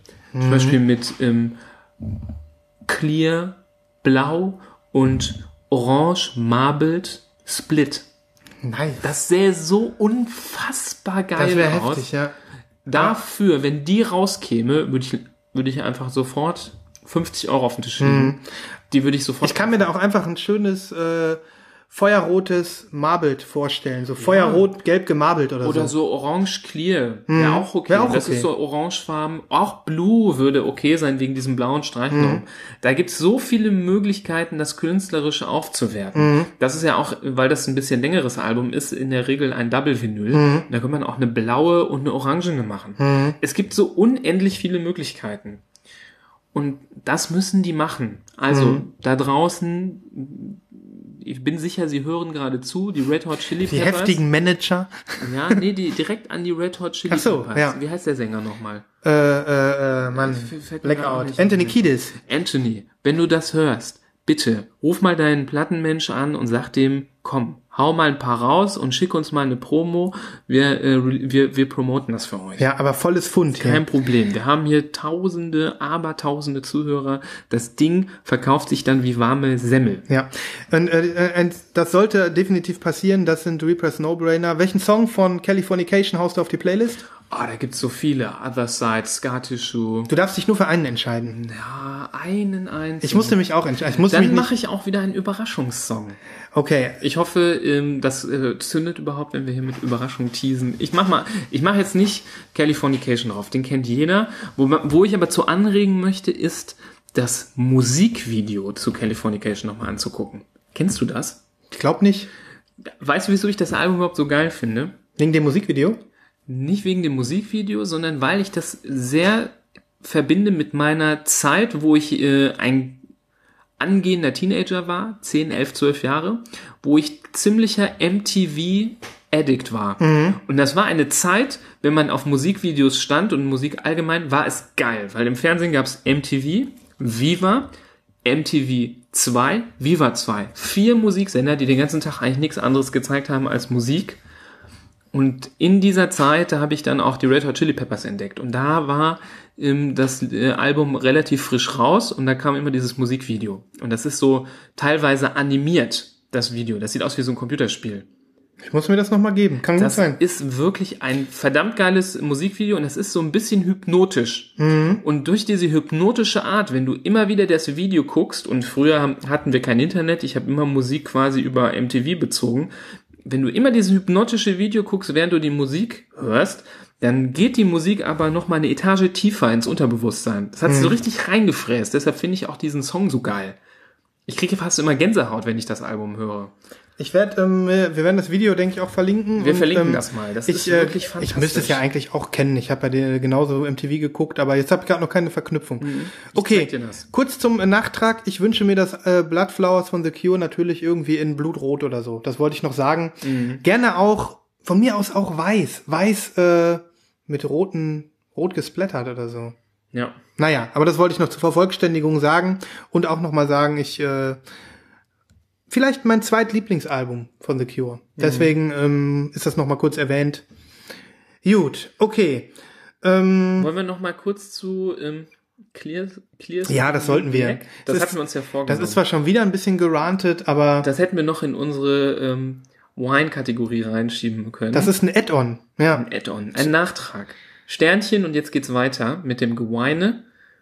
Wir hatten ja schon mal, ähm, war das letzte Woche, wo wir über die ähm, Clear-Version gesprochen haben von irgendeiner Platte? Ich könnte mir vorstellen, dass wir das letzte Woche gemacht haben, aber vielleicht noch mal kurz äh, erklärt. Wenn es irgendetwas Buntes gibt, was in, jetzt äh, doch irgendwie sehr häufig vertreten ist unter den farbigen Vinyls, ähm, fast schon öfter, als es einem lieb ist, es ist öfter, als es einem lieb ist. ja, dann ist es clear. Das heißt, durchsichtiges Vinyl, durchsichtiger Kunststoff, den man grundsätzlich auch noch unterteilen kann in zwei verschiedene Optiken.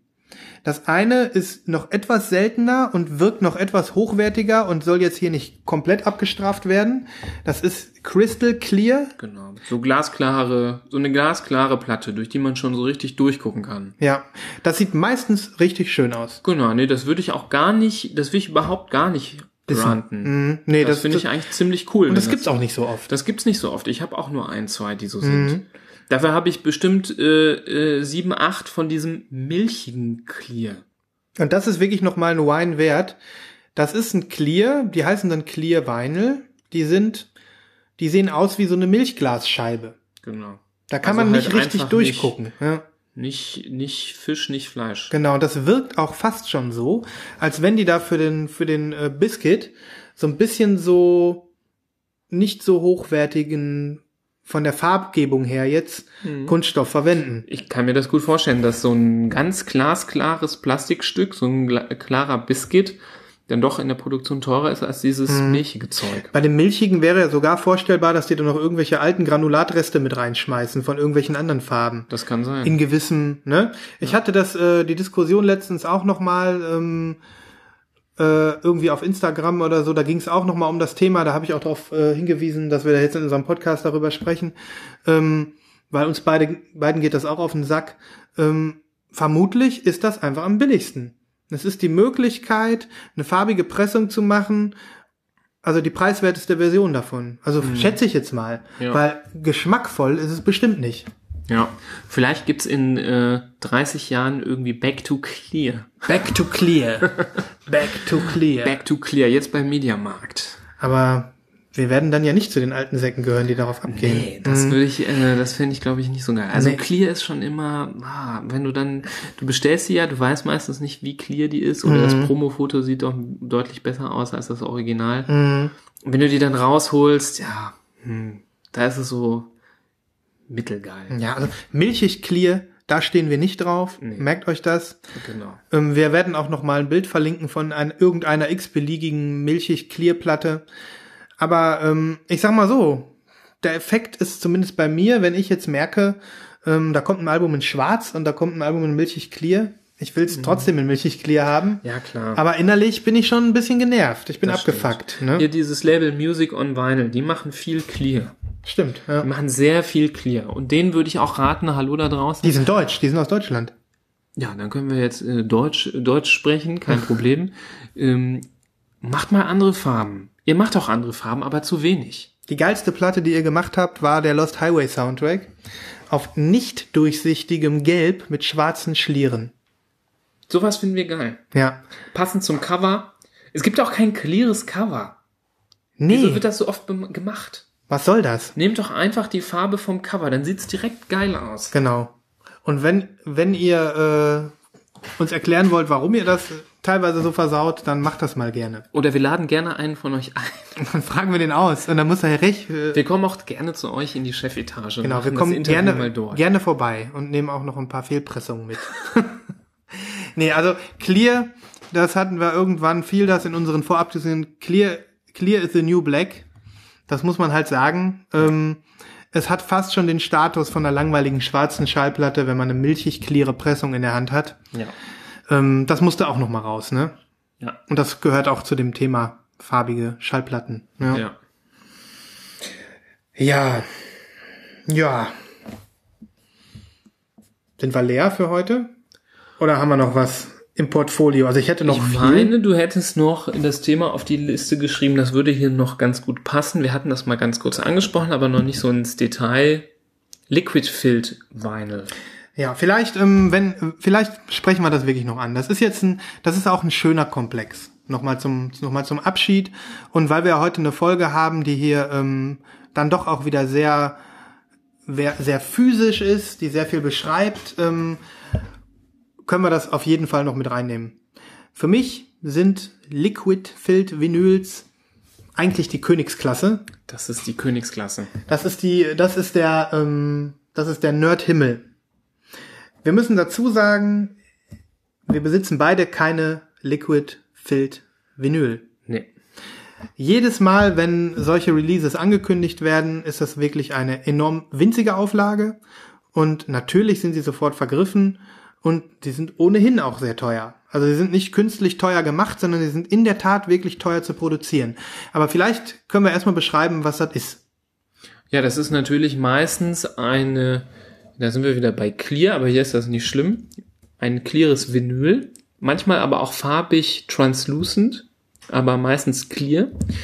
Und anstatt diesen Biscuit einfach in die Presse zu legen, macht man quasi zwei Hälften von diesem Biscuit mit einem Hohlraum, die zusammengeführt werden und in diesem Hohlraum wird eine Flüssigkeit mit hinein gespritzt.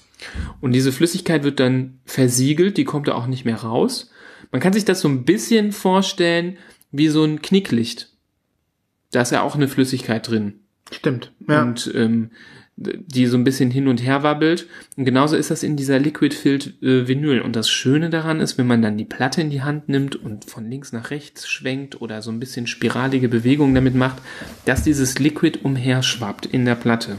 Und das sieht einfach fantastisch aus. Du hast mal in deinem Blog auch mal darüber geschrieben, glaube ich. Ich habe mal ein paar berühmte, ähm, berüchtigte, durchsichtige Schallplatten ähm, gesammelt und Bilder davon äh, vereinigt. Ähm, es gibt nicht viele. Also man kann wirklich die Releases fast an, also jetzt natürlich gibt es vieles, was wir jetzt nicht auf dem Radar haben, aber das, was jetzt so in den letzten Jahren rausgekommen ist, das kannst du an zwei Händen abzählen. Ne? Jetzt, ähm, also man muss es sehen, man muss es sehen. Ich werde den Artikel auf jeden Fall verlinken.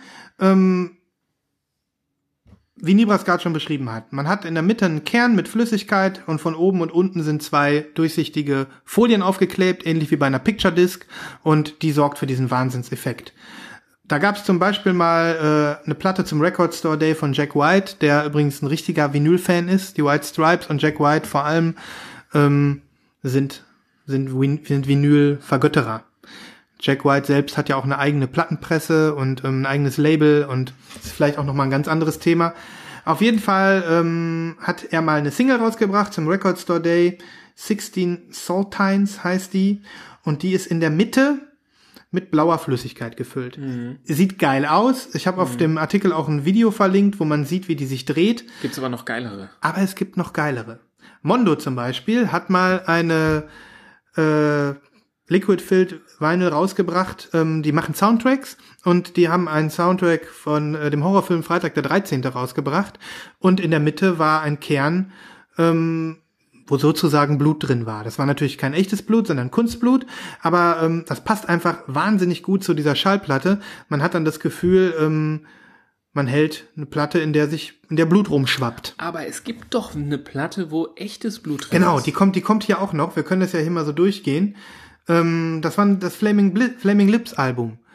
Ähm, Heady Fans heißt die Platte. Ich ähm, bin jetzt kein riesen Flaming Lips, Lips Experte. Ich bin ein bisschen, ähm, bin ein bisschen Fan, aber ich bin jetzt kein Experte. Auf dem Album war das auf jeden Fall so, dass das ein Coveralbum war, beziehungsweise kein Coveralbum, sondern ein Featurealbum. Bei allen Songs, die auf dem Album drauf waren, hat ein anderer bekannter Popstar mitgewirkt und hat quasi das, den Song zusammen mit den Flaming, Flaming Lips eingesungen. Und ähm, die meisten von den Mitwirkenden auf der Platte haben Blut gespendet im Rahmen der Aufnahmen, haben also sich Blut abnehmen lassen und dieses Blut wurde dann ähm, natürlich künstlich haltbar gemacht und ähm, natürlich auch äh, sterilisiert und was da alles nötig ist und wurde dann wirklich in eine ähm, streng limitierte, Flüss mit Flüssigkeit gefüllte Plattenedition von, ich glaube, zehn Zehn Stück. zehn Stück habe ich ja auch geschrieben, tatsächlich reingepresst. Das heißt, es gibt zehn Schallplatten, wo Künstlerblut drin ist. Da ist zum Beispiel das Blut drin von Nick Cave, von Bon Iver, von Yoko Ono, von Chris Martin, von Coldplay, äh, von Kesha, die jetzt ein bisschen weg vom Fenster ist, aber ja mal eine gute Zeit hatte. Ähm, diese ganzen Popstars haben quasi echtes Blut von sich abgegeben und das wurde in diese zehn Platten gepresst, die übrigens einen Verkaufspreis von zweieinhalbtausend Dollar hatten. Das ist geil. Das ist geil. Das ist schon irgendwo Nerd, Nerdspitze. Jetzt, äh, du hast, glaube ich, aber mein Lieblings-Liquid-Filled Release auch noch da drin, nämlich ähm, von Alien. Ja, die, ähm, die bringe ich auch noch. Ich würde vorher noch mal die gerne ansprechen. Das ist eine Band, die heißt Ghost. Ich kenne sie nicht. Äh, Das Album heißt From the Pinnacle to the Pit und da ist Rotwein drin. Auch nicht schlecht, ne? Gefüllt Mhm. Für mit, Notfälle. Für Notfälle. Kann man mal aufbrechen und dran schlürfen. Ja, gefüllt mit Rotwein und ja, dann können wir jetzt noch kurz, es gibt noch ein paar mehr, ich habe hier in dem Artikel noch ein paar mehr gesammelt. Die ähm, Platte, die du gerade angesprochen hast, ist vielleicht die jüngste mit Flüssigkeit gefüllte Vinyl, die für Aufsehen gesorgt hat. Wieder von äh, Mondo, haben wir gerade schon mal angesprochen, das Label. Die haben den Soundtrack von dem Film Aliens rausgebracht. Und ähm, da ist auch Flüssigkeit drin, nämlich grüner Xenomorph-Schleim, wenn ihr es genau wissen wollt. Das sieht einfach geil aus. Weißt du, wieso das geil aussieht? Weil auch die Deckplatten, die harten Seiten drumherum um die Flüssigkeit ähm, nicht clear sind, sondern so ähm, durchsichtig gelb. ja, Und das passt zu diesem schleimigen Grün Ja. sehr gut dazu. ja. Und weil diese Platte so neu ist und weil ähm, es vielleicht auch damals noch gar nicht so viele Nerds gab, Nerds gab, ähm, ist ziemlich viel über die Produktion von diesen Schallplatten auch im Internet gelandet. Äh, den Artikel können wir auch mal verlinken. Ähm, da ist zum Beispiel auch ein cooles Making-of-Video drin, wie dieser Mensch, das ist auch ein Experte für, ähm, für Liquid-Filled Vinyls, ähm, von Mondo engagiert worden ist und der wirklich jede einzelne dieser Platten von Hand zusammengeklebt hat. Das ist also wirklich Handarbeit. Und ähm, das kann man äh, in dem Video sehen. Und äh, dann merkt man, dann weiß man auch, warum die so teuer sind. Also die haben, glaube ich, im, er hat 75 Exemplare gemacht. Der heißt Curtis Codina. 75 Exemplare hat er gemacht, von Hand zusammengeklebt und die sind ja für 225 Dollar das Stück weggegangen. Also wer, wenn man so eine Schallplatte kauft, und das ist der Neupreis, da ist noch kein Sammlerwert und nichts drauf, ähm, Jetzt retrospektiv hätte ich sie mir gerne gekauft. eigentlich schon, ne? Das ist halt echte Handarbeit. Geht noch der Preis. Geht noch. Geht so grad noch, ja. Also besser als 2500 Dollar. Mhm. Mit so ein bisschen Blut, na gut. Ja. Das ist wirklich die Königsklasse. Ähm, mit Flüssigkeit gefüllte Schallplatten. Mhm. Ja. Es wird bestimmt noch mal was kommen. Garantiert. Garantiert. Und dann sind wir dabei. Dann sind wir dabei. Dann ist doch klar. Aber ohne Scheiß, diese 75 Exemplare zu kriegen, war ja auch fast unmöglich, ne? Ich glaube, die haben davon alleine schon die Hälfte, irgendwie 30 Auf Stück. so einer Messe haben verkauft. sie auf einer Messe ne? verkauft, in Austin, Texas irgendwo. Und dann den Rest irgendwie online in 30 Sekunden. In oder 30 so, ne? Sekunden, ja. Da muss man schnell sein. Da muss man wirklich schnell sein und richtig Glück haben. Die von äh, Waxwork, die den äh, Freitag der 13. Soundtrack ähm, rausgebracht haben. Ich habe, glaube ich, gerade gesagt, das war auch Mondo, ne? Stimmt nicht. Das war Waxworks Records, die sind auch auf Soundtrack spezialisiert. Die haben letztes Jahr auch noch mal eine Freitag der 13. flüssig gefüllte Vinyl äh, zu Freitag der 13. verlost über Instagram. Ähm, machen die bestimmt auch noch mal. Aber das ist wirklich Das sind wirklich Sammler Sammlerschätzchen. Ja, da geht das Sammlerherz auf. Ja, Und dann steigt wieder der Neidfaktor. Das stimmt. Es ist einfach so. Ja, ähm, das ist wirklich eine Art. Ich denke, da können wir jetzt mal schließen, weil jetzt sollte spätestens nach diesem Beitrag jeder mal auch ähm, die Links mal durchgehen, Genau. um sich diese Schätzchen mal anzugucken. Wir hatten heute viel Inhalt. Wir hatten viele, viele Dinge, die man auch sehen muss. Ja. Im besten Fall auch fühlen kann, aber ähm, sehen ist schon mal, ist schon mal eine Stufe weiter. Guckt euch die Links an. Äh, hört gechillt unsere Playlist. Und wenn ihr noch irgendwelche Releases kennt, die zu den Thematik heute passt, könnt ihr uns äh, die auch gerne schicken. Vielleicht kennen wir die noch nicht. Genau, dann freuen wir uns natürlich. Vielleicht können wir beim nächsten Mal auch noch mal über andere spezielle ähm, Pressungen sprechen. Es gibt ja noch äh, Es gibt noch einiges. noch so noch so ganz bizarre Dinge, Es gibt richtig bizarre Dinge, aber, aber, jetzt nicht zu viel verraten. nee, den Topf machen wir nächstes Den Mal machen auf. wir erst nächstes Mal auf und da werden euch die verrücktesten Dinge erwarten. Wirklich Pressungen, wo Dinge mit reingepresst worden sind, die man einfach nicht für wahr hält. Ja, Teilweise auch wirklich ekelhaft mit Schockfaktor. Also für nächstes Mal. ja. Gut, dann machen wir tatsächlich jetzt zu, würde ich sagen.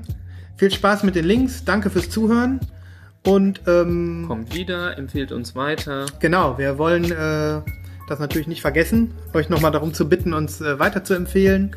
Gerne auch eine Bewertung hinterlassen auf eurer Plattform, iTunes oder wo auch immer ihr das hört. Genau. Denn wir wollen möglichst viele Freaks da draußen erreichen und ähm, gemeinsam unserem Hobby frönen. Genau. Und bei jeglicher Form von Anregung uns gerne immer kontaktieren und äh, mit uns darüber quatschen. So ist es. Wir sind offen. In diesem Sinne, legt die Platten auf. Genau. Schöne Zeit. Frohes Shoppen. Frohes Shoppen. Bis zur nächsten Folge. Bis zum nächsten Mal. Ciao. Tschüss.